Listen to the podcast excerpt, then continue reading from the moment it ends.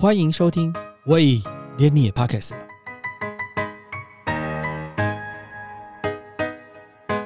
大家好，我是威廉。这个礼拜疫情还是很严重，所以我们还是维持着自说自话的状态。其实今天看了一下数字，这个上礼拜自说自话的状况表现的还不错哦。如果你有什么问题，都可以欢迎跟我们联系，想聊聊什么话题，都可以告诉我们。上周我推荐大家这个日剧《镰仓店的十三人》，你有找来看吗？上周的剧情是演到这个源义经灭掉平家之后啊，跟源赖朝决裂的过程。这礼拜呢，我就想来谈谈这段故事。其实呢，这段故事呢是一个蛮呃，应该算是一个悲伤，应该算是悲。对我来讲，我在读这段历史的时候，每次我都觉得很哀伤，因为本来好像作战。胜利的应该是一个很开心，然后光荣的事件，怎么会衍生为悲剧呢？这话说啊，元赖朝的堂弟啊，木真义重跟这个元赖朝，他他们两个呢是在同年举兵的，去反对这个平家。那两方面呢，南北夹击，势如破竹啊，横扫北路。那这个木真义重啊，他是从这个北方下来的，那元赖朝是从镰仓这边。出发嘛哦，那但是呢，我们上个礼拜有谈到，之前呢有一个平治之乱，这个木真义重的父亲啊袁义贤哈，因为参与了这个战争，等于是跟元赖朝的父亲袁义朝是敌对状态啊，后来就被袁义朝的大儿子袁义平杀了，所以呢，其实骨子里面他们两个人之间本身就有这个杀父之仇在啊，所以就本来的这个合作。就不是那么的发自内心的愿意，但是他们又有个共同的敌人平家，所以他们也就在这个大前提下就有共同的敌人，就暂时就没有把彼此的仇恨放的那么的明显。到了一一八三年的时候啊，木真义重啊，在这个居利加罗卡之战的时候，大破平家十万大军，然后呢就浩浩荡荡攻入京师啊，就这个京都啊，那人称。木真义重为续将军啊，那因为呢，这个木真义重的大军往京都进驻的时候呢，其实本来京都就是一个不是那么的富庶繁荣的，就不是那么的呃养得起这么这么多人的地方啊，所以呢，这个木真义重的六万大军呢的军粮没地方吃嘛，所以到时候当然他就在里面就烧杀劫掠啊，所以大家就看到木真义重就很害怕，那因为平家。打败仗的，所以平家就整个退往西方去了。那这时候呢，后白河法王被木真义重压迫，就觉得很不舒服，所以呢，他就跟元赖朝求救。那元赖朝呢，就派了元赖范他的弟弟跟元义经呢，统帅了五万大军呢，准备上洛来讨伐这个木真义重。到了一八四年的时候的一月，这个木真义重在宇治川之战寡不敌众。就败亡了，那元赖朝的势力就变成要灭消灭平家的唯一的主力了。那当然，平家因为退回到这个西方的时候呢，其实瘦死的骆驼比马大嘛，那所以他们培养养精蓄锐之后呢，这个力量就开始回升了。那又趁着元赖朝跟木真义重的两边的相争的情况之下呢。他就开始又恢复起来，又开始往这个战旗乌岛建立的一个新的据点。那所以大部分呢，这个就重回到他们的那个社军的幅员啊，有重新准备要夺回京都的这个态势。那元赖朝当然是不能够让这件事情发生，所以他就派元赖藩跟元义经呢，准备在进军幅员哈，去夹击这个平家的势力。那平家就找了一个非常具有天险的地方，叫一之谷。这个地方呢，其实是一个易守难攻的地方，因为前方是一个大平原，后面对的是山丘，所以其实你只要把几个入口处把守好，其实敌人是很难攻进这个阵地里面来的。所以平家就非常的安心的在这一之谷的地方呢，就列阵等待袁氏的大军到来。所以双方面呢，就在几次的来来往往之后呢，其实都互有胜利，但是实际上一只股是一直没有办法突破的。到了那一年的二月七号的时候呢，袁义经就想出了一个策略，就是要求这个袁赖范的主力啊正面进攻，然后呢，他就带着四十个他自己的贴身部队呢，就从山上想要从后方突入啊。结果他们在这个山上找了半天，后来发现地上有那个鹿的大便，那什么意思？就是表示说，如果鹿能够走的路呢，就是马也应该可以走。所以呢，他就由这个后方的急坡纵马而下。直接一群人就杀入本阵里面。这个平家从来没有想过大军会从后方而至，因为后方是高山，怎么可能会有人攻进来？都没想过这件事情，所以后方的防备是很很没有，就主力大军都在前方。所以当后方被屠戮的时候，一下就打入本阵之后呢，就全阵势开始大乱，然后就开始败逃。因为平家本来就是以海战就海军为为起点嘛，所以呢，他的水军呢就。坐着渡船逃往乌岛，那因为呢袁氏呢本来就是比较多是陆军，所以他就没有水军，所以他就无法追击。这场战役呢是袁义经呢最有名打响的第一场战役。对于灭平之战呢，它是第一个最大的战役，就是这个所谓的伊之浦的战争。伊之浦的战争结束之后呢，元赖朝呢就招元赖范回镰仓，然后加封他为三河守。但是呢，对元义经呢却丝毫不理，不但呢不叫他回镰仓去赞扬他封他，反而叫他做一个京都的代官，留在京都。但我们之前有提到，这个京都呢，当时是后白河法皇在控制的嘛。这个后白皇是很工于心计的，他忽然间发现说，这个袁义经跟袁赖朝之间呢，应该是有一些心结，所以呢，他就开始呢，在这个里面呢。开始互相，他就开始下药了。所以呢，他就想说，既然袁义经心生不满嘛，当然他就给袁义经一个封位，叫做这个左卫门少尉兼减妃为使，俗称判官。所以我们常常讲说，那个袁义经是元九郎判官义经啊，就常用用判官来形容袁义经的官位啊。那元赖朝对袁义经没有经过他的同意就接受。后白河法王的这个封赏非常的不满，因为毕竟他自己的弟弟，自己的家臣自己教，你若让天皇封事的时候，其实他的位阶就等于是跟自己几乎是等于是同朝为臣的概念了。那这个本来的主从关系一旦改变的时候，当然他就开始会有一些忌惮，再加上旁边人的这个是是非非，然后有些误会没有沟通。所以这个东西呢，就会累积的心结就越来越严重。所以呢，到了这个平家呢，在乌岛的时候呢，因为袁家要剿灭平家嘛，所以就派了袁赖范，就率了大军到乌岛来剿灭平家。可是说实在的，这个就是人人的，嗯，要说可赞叹之处嘛，还是可悲之处？如果原赖范呢比较厉害一点，把平家给。在乌岛打了一个胜仗，那也就算了。没想到呢，这个原来犯大军到了这个乌岛的时候呢，他的这个粮草被平家给截断了，然后关门海峡也被平之胜封锁了，所以呢，他就粮草不济，这个整个袁袁氏大军呢就困在这个乌岛的旁边了，乌岛的附近啊。元赖朝迫不得已，只好任命这个袁义经啊挂帅前往救援啊。那袁义经呢，就到了这个摄军渡的这个港边这里，就整军待发，全就带着大军就前往这个乌岛的阵地去。那这个也是蛮蛮有趣的，就是在那个时代啊，其实战术跟战略这件事情啊，不是一般的武士他所熟悉的。所以，当你今天有一些比较不一样的想法的时候，其实比较容易受到这个突袭的效果。当他们要出航的时候，发现这个暴风雨来袭的时候啊，这袁义经的监军呢，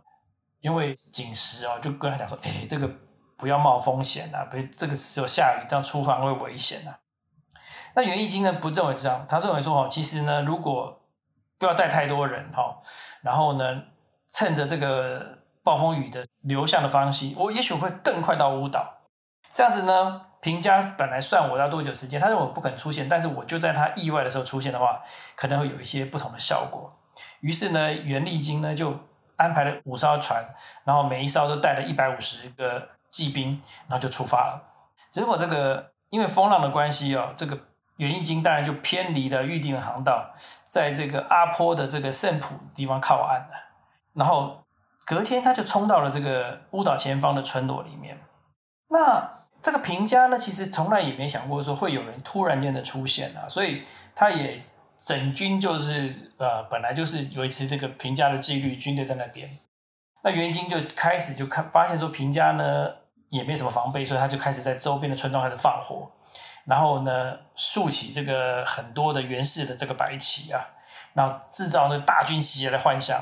那因为袁家呢本来在义之谷的时候背后就被吓到了嘛，所以突然间又有人出现的时候呢。袁家呢又如惊弓之鸟般的逃散啊，所以呢，所有的这个袁氏大军呢，在这个乌岛里面哦，开始哦就产生了一些变化，气势上的变化。那所有的那个平价军队呢，就开始撤退到这个船上去。然后以前在他们那个年代，有一个等于是挑衅的做法，就是平家故意派出一艘小船，然后带着一个很漂亮的美少女，然后再立起一个红底金箔的这个日之丸的小扇子。到那个袁氏的阵地去挑衅，然后呢，袁义经就派出他们的那须羽衣啊，那是一个神箭手，大概距离七十公尺的地方呢，就射中那个小扇子。哇，这一下去之后呢，军心大振，觉得他们一定会胜。然后平家呢，因为受到之前的战败的心情的影响，又认为说这个袁赖范的大军即将会到来，啊，所以平云家就开始又往西边的撤退，所以。又把这个奈户内海整个就让给袁氏了，他们就撤回到这个长门的燕岛去据守。这时候，袁义经又迎来他人生最辉煌的胜利，就是贪吃浦的决战。当平家到推到这个谭子浦这个燕岛这个地方的时候呢，袁氏大军呢没多久就逼近了，然后就产生了一个惨烈的海战。在惨烈海战里面呢，一开始其实。平家是以水军出身的，所以平家本来他就有他自己在这个掌控这个洋流啊这些呃取向风向的这些能力。那开始的洋流也是对平家有利的，所以呢，平家一开始是占上风。那袁氏舰队呢，其实就如同那个靶子一样被打好玩的。可是后来当这个焦灼状态进行一阵子之后，袁义经忽然发现说，其实这个。平家水军上的这个水手跟舵手呢是没有佩戴盔甲的，所以他想说，如果把这个水手跟舵手射死的时候，这个船呢就失去动力跟方向，那要进攻他们就容易了。但是在当时武士的作战惯例是不对平民百姓出手的，袁义经这样子是有违反武士道的精神，所以虽然他的部下立主，但袁义经不愿意听信，他就反正他就是想要争取他的胜利，于是就。射箭射射向这些水手啦，无辜的水手跟这些舵手手上。经过这样的关系时候呢，开始形势就开始逆转，因为从来没有人这样干嘛，所以形势就逆转了。逆转之后呢，这平家呢，所有的高级将领这些族人们呢，就一一阵亡。那眼见的大势已去啊，这个平家的这些平之盛、平有盛、平金盛这些人，再加上这个女性的这些平家的这些。女人们为了不受侮辱，就开始投海了。相传当时天皇有三大神器啊，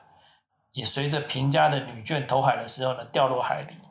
那这三大神器呢，一个叫做八尺琼勾玉，那现在是供奉在这个皇居；第二个是天丛云剑，是供奉在热田神宫；第三个是有一个八尺镜，是在伊势神宫。值得一提的是天丛云剑。在天龙院呢，相传是这个树展明尊呢，就是这个天照大神的弟弟，到这个出云国游历的时候呢，碰到了八岐大蛇，然后他利用了这个八九桶放在不同地方，这八岐大蛇呢就受到这个酒香的引诱呢，就把头就埋到酒桶里面去的喝的时候呢，他趁机用这个十拳剑一口气斩下这个八岐大蛇的每个头，然后呢再斩掉它的尾巴。当他斩到第四个尾巴，周瞬间听到“当”的一声，他发现说：“哎，为什么这个尾巴怪怪的？”仔细一看，里面有一把剑，这叫天丛云剑。他就把这把剑呢献给了天照大神。然后之后呢，辗转就变成这个天皇家传的神器。在野史上来讲呢，平家的人在投海的过程当中，就把这三大神器投入海中，然后袁氏。消灭平家还不够，因为他们要把这个三大神器取回去。但是因为这样子产生了一个缺憾，所以呢，袁赖范就在这个海边捞了这些三大神器，捞了很久的时间。那这是后话。所以因为这样的关系，所以呢，谭志普决战呢，整个就把平家给剿灭了。所以袁义经的功劳是很大的。那回到了京都。袁义经当然是觉得志得意满，觉得这样子他对他哥哥袁赖朝是很能够交代的，所以说呢，他就希望能够跟他哥哥相聚，所以呢，他就押解了这个平中盛的父子呢，要前往镰仓。但是呢，没想到到了邀月这个地方啊，袁赖朝就命令袁义经不得再进城，不得前进，只能让那个平中盛跟这个父子进去而已。那不能进镰仓，这对连义经来讲当然是打击非常的大。于是他就在这个邀月这个地方呢，就写了一个很著名的一封信给元赖朝，叫《邀月状》，去诉说他内心的委屈跟不满的地方。那实际上来讲，元义经跟元赖朝之间的问题，其实照这次的镰仓店的十三个人来讲，一开始的那个长泽雅美的这口白就说了，政治的天才。源赖朝跟战术的天才源义经、后白河法王是不会让他们合作的。那因为他们俩一合作，后白河法王就没戏唱了。他当然就挟着战术的天才去对抗政治的天才。这也是造成袁家兄弟在这个过程当中不断的、不断的消灭力量，才让最后北条家有机可乘，取得整个镰仓幕府的执政的权利。所以，当我们这礼拜的这个。呃，镰仓店十三人，他就演到这个袁义经，后来呢，就因为他一直想要回镰仓去，所以他就一直跟后白河法王要辞退这个简妃使的这个职务。然后元赖朝也想说，那让弟弟回来，也许这件事情可以有个转换。所以元赖朝呢，就请求这个后白河法王封这个弟弟做一羽守，因为以前的概念是，你如果当一个官就要。还另外一个官嘛，所以你当一羽手就要还掉减妃使嘛。那既然不是监督减妃使，留在京都就没有用了，你就可以回镰仓来。但是没想到这个方式还是被这个后白房识破。后白法王就说：“你的功劳太大了，所有东西给你都不足以表现你的功劳，所以不单单是一羽手、减妃使，你还是要给你两个都要给你，所以你还是有保卫京都的责任，所以你就没有让他离开。经此。”然后在两个人呢，再加上中间有心人士的挑拨，两个人的这个嫌隙就越来越重。我想后世在分析元义经为什么会这么快的就被元赖朝给解决了，最大原因是因为他实在是太厉害了，灭了平家的三大战争，几乎是他一个人的策略打下来的。其实从这件事情上，我们在看历史上哦，有几个例子类似的案例。其实我们可以看那个呃。本能寺之变，这个本能寺之变呢，之前呢，在天正十年六月二号是本能寺之变。那为什么会有本能寺之变？当然，中间这个明治光秀跟织田信长之间本来个性上就很大的差异。织田信长是一个非常革命而且不拘小节的人，而明治光秀是从小就被这个公卿这种京都教育、这种文化风格约束的人，所以这两个人本身上他们的。想法是不一样的。那明治光秀当时掌握了织田家很大的一个军队的力量。那当然，另外还有一个人要提的就是后面的丰臣秀吉，当时的羽柴秀吉。羽柴秀吉也是一个很卓越的军事天才。那他在攻击这个毛利家的时候呢，取得一个很重大的成果。但是呢，这个黑田官兵卫呢，就跟丰臣秀吉说：“哎，你哦，如果功劳太大的话，哦，功高会震主的，这样子不行。”那那怎么办？那那丰臣秀吉那怎么办呢？后来想想，他就写了一封求救信给织田信长，说，一直说我在这个中国这个地方哈围困毛利已久哈，实在是久久久久无法拿下来，有赖这个主公哦出来帮我这个忙，让我可以协助我来攻击来拿下毛利这个地方。那大家都知道，其实丰臣秀吉在打毛利这个战争呢是。在这个备前高中城，他用这个水攻围困的高中城的时候呢，其实已经要取得胜利了，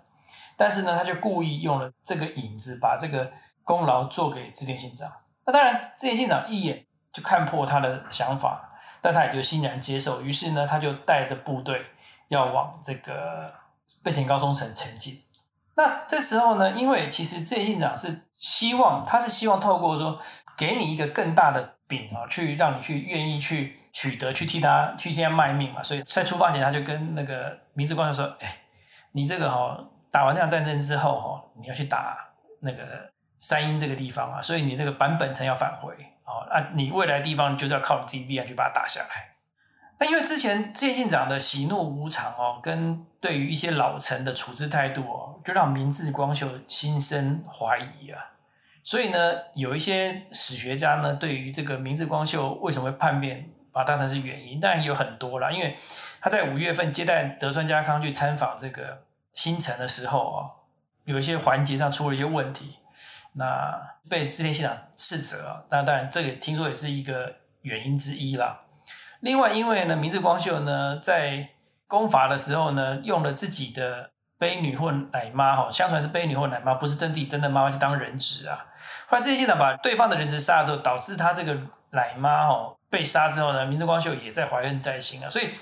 种种历史上冲突哦，导致明治光秀心生不满啊。那刚好织田信长，因为他对于在当时，因为他兵分几路，北路有柴田胜家，然后再攻打这个。陇川一役跟其他的这些部将啊，都四面八方的征战都非常的顺利。他从来没想过说，发现说在这个禁机之内是没有敌人的，怎么可能说带很多的队伍去保护自己？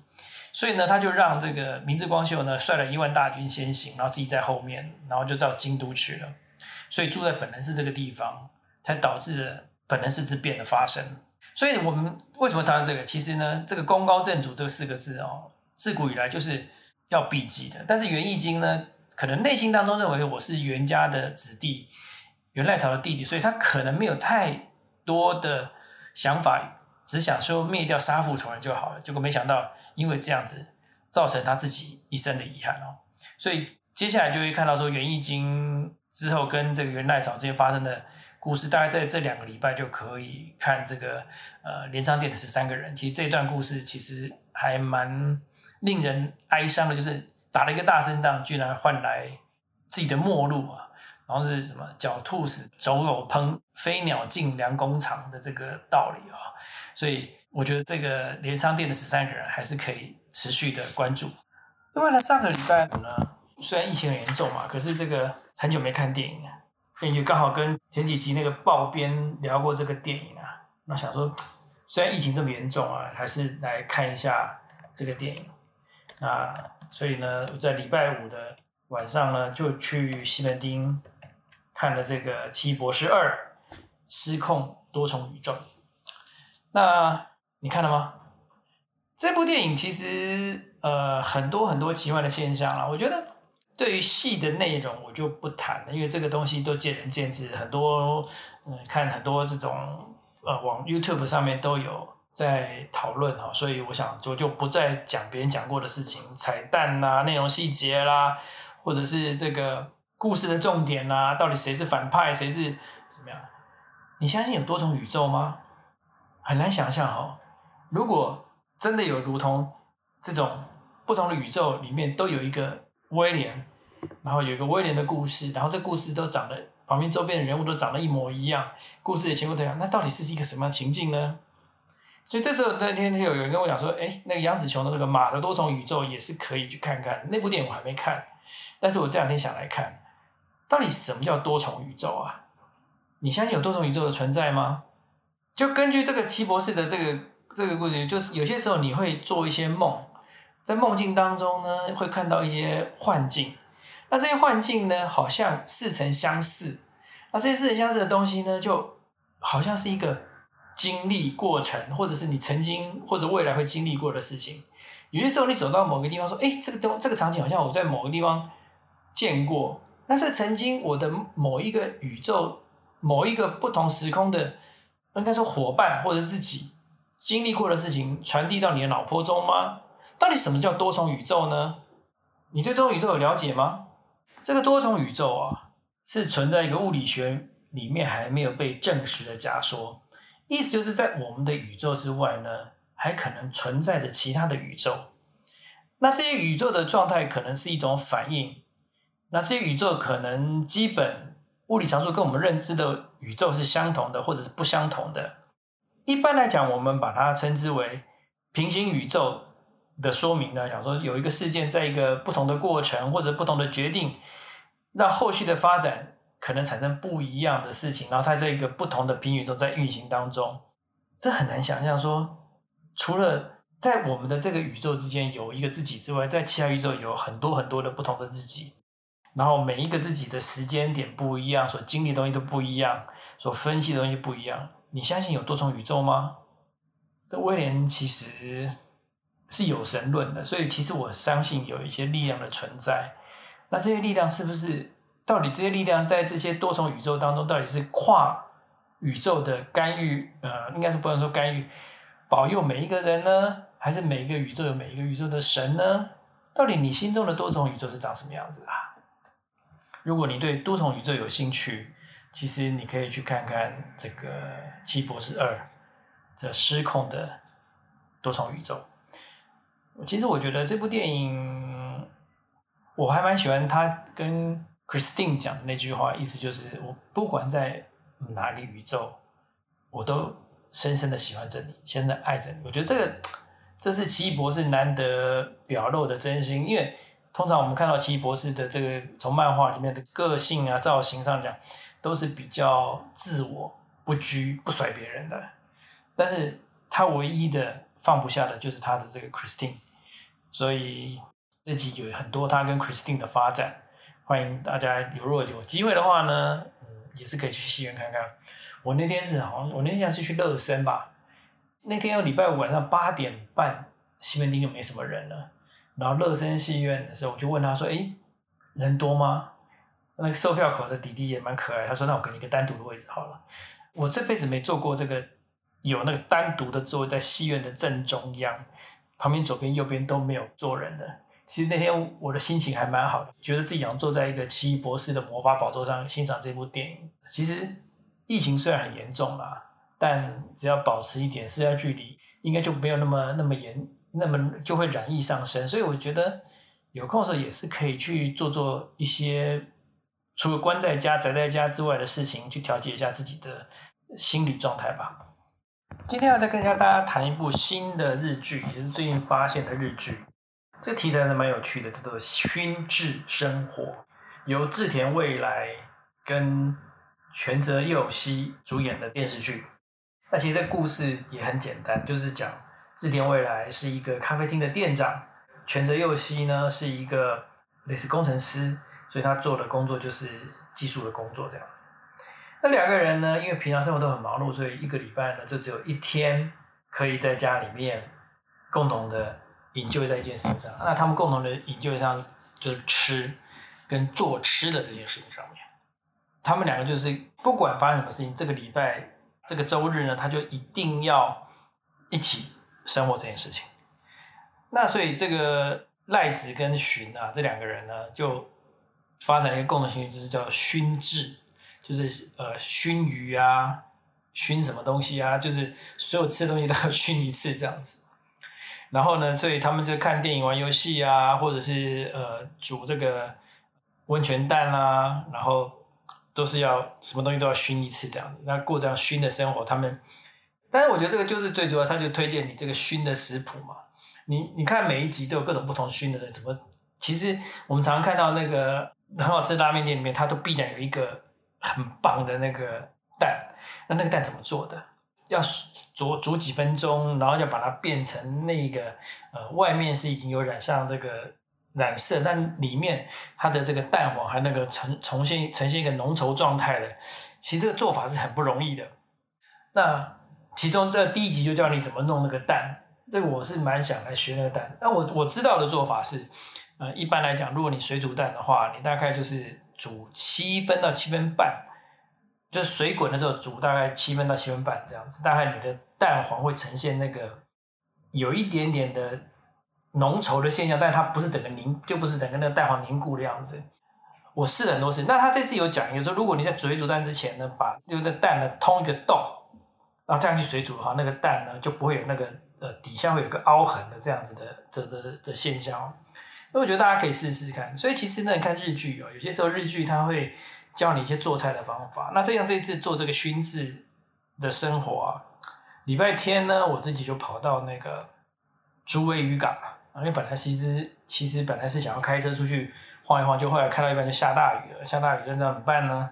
那疫情又不敢到处乱跑，然后就找想，那么就竹围渔港好了，你离台北市蛮近的，开车大概快一个小时就到了这样子。然后，哎，其实渔货还蛮不错的，哎，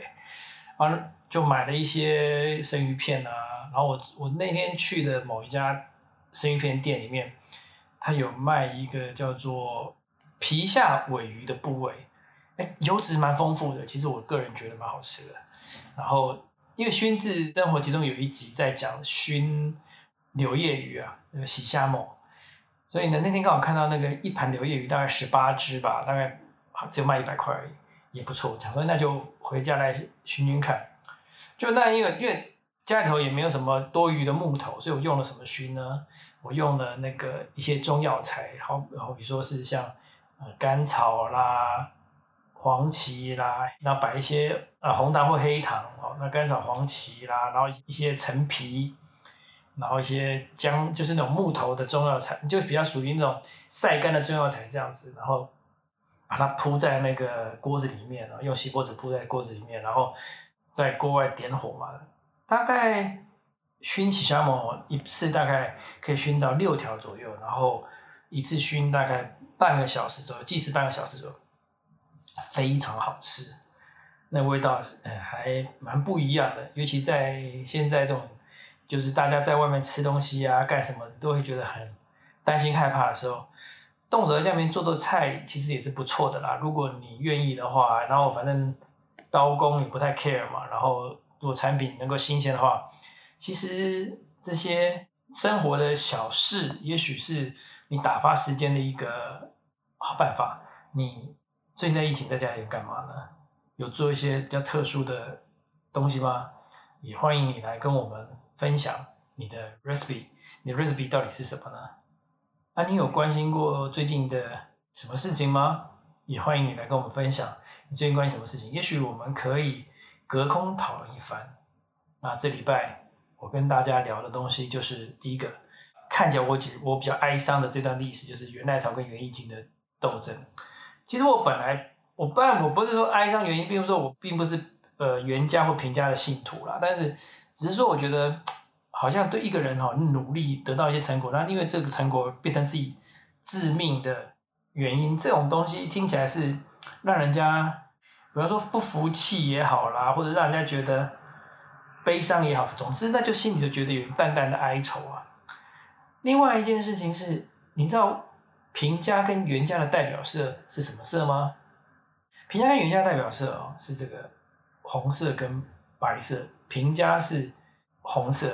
袁家是白色。所以你看这个平家跟袁家这种历史上的这种平原之战啊，这种东西哦，为什么有红白对抗赛？其实这个是原来是很久的。今天拉里拉扎跟大家谈的这些话题，也希望如果有机会。你也可以来跟我们谈谈，分享一下你最近的一些所见所闻，也欢迎你写信到我们 Beauty More 的信箱。这礼拜分享就到此，谢谢。感谢你收听，喂，连你也 Pockets 了。如果你喜欢我们的节目的话，请记得帮我们按赞、订阅、加分享，也欢迎留言告诉我们你对节目的想法，或者是想听的主题哦。谢谢你。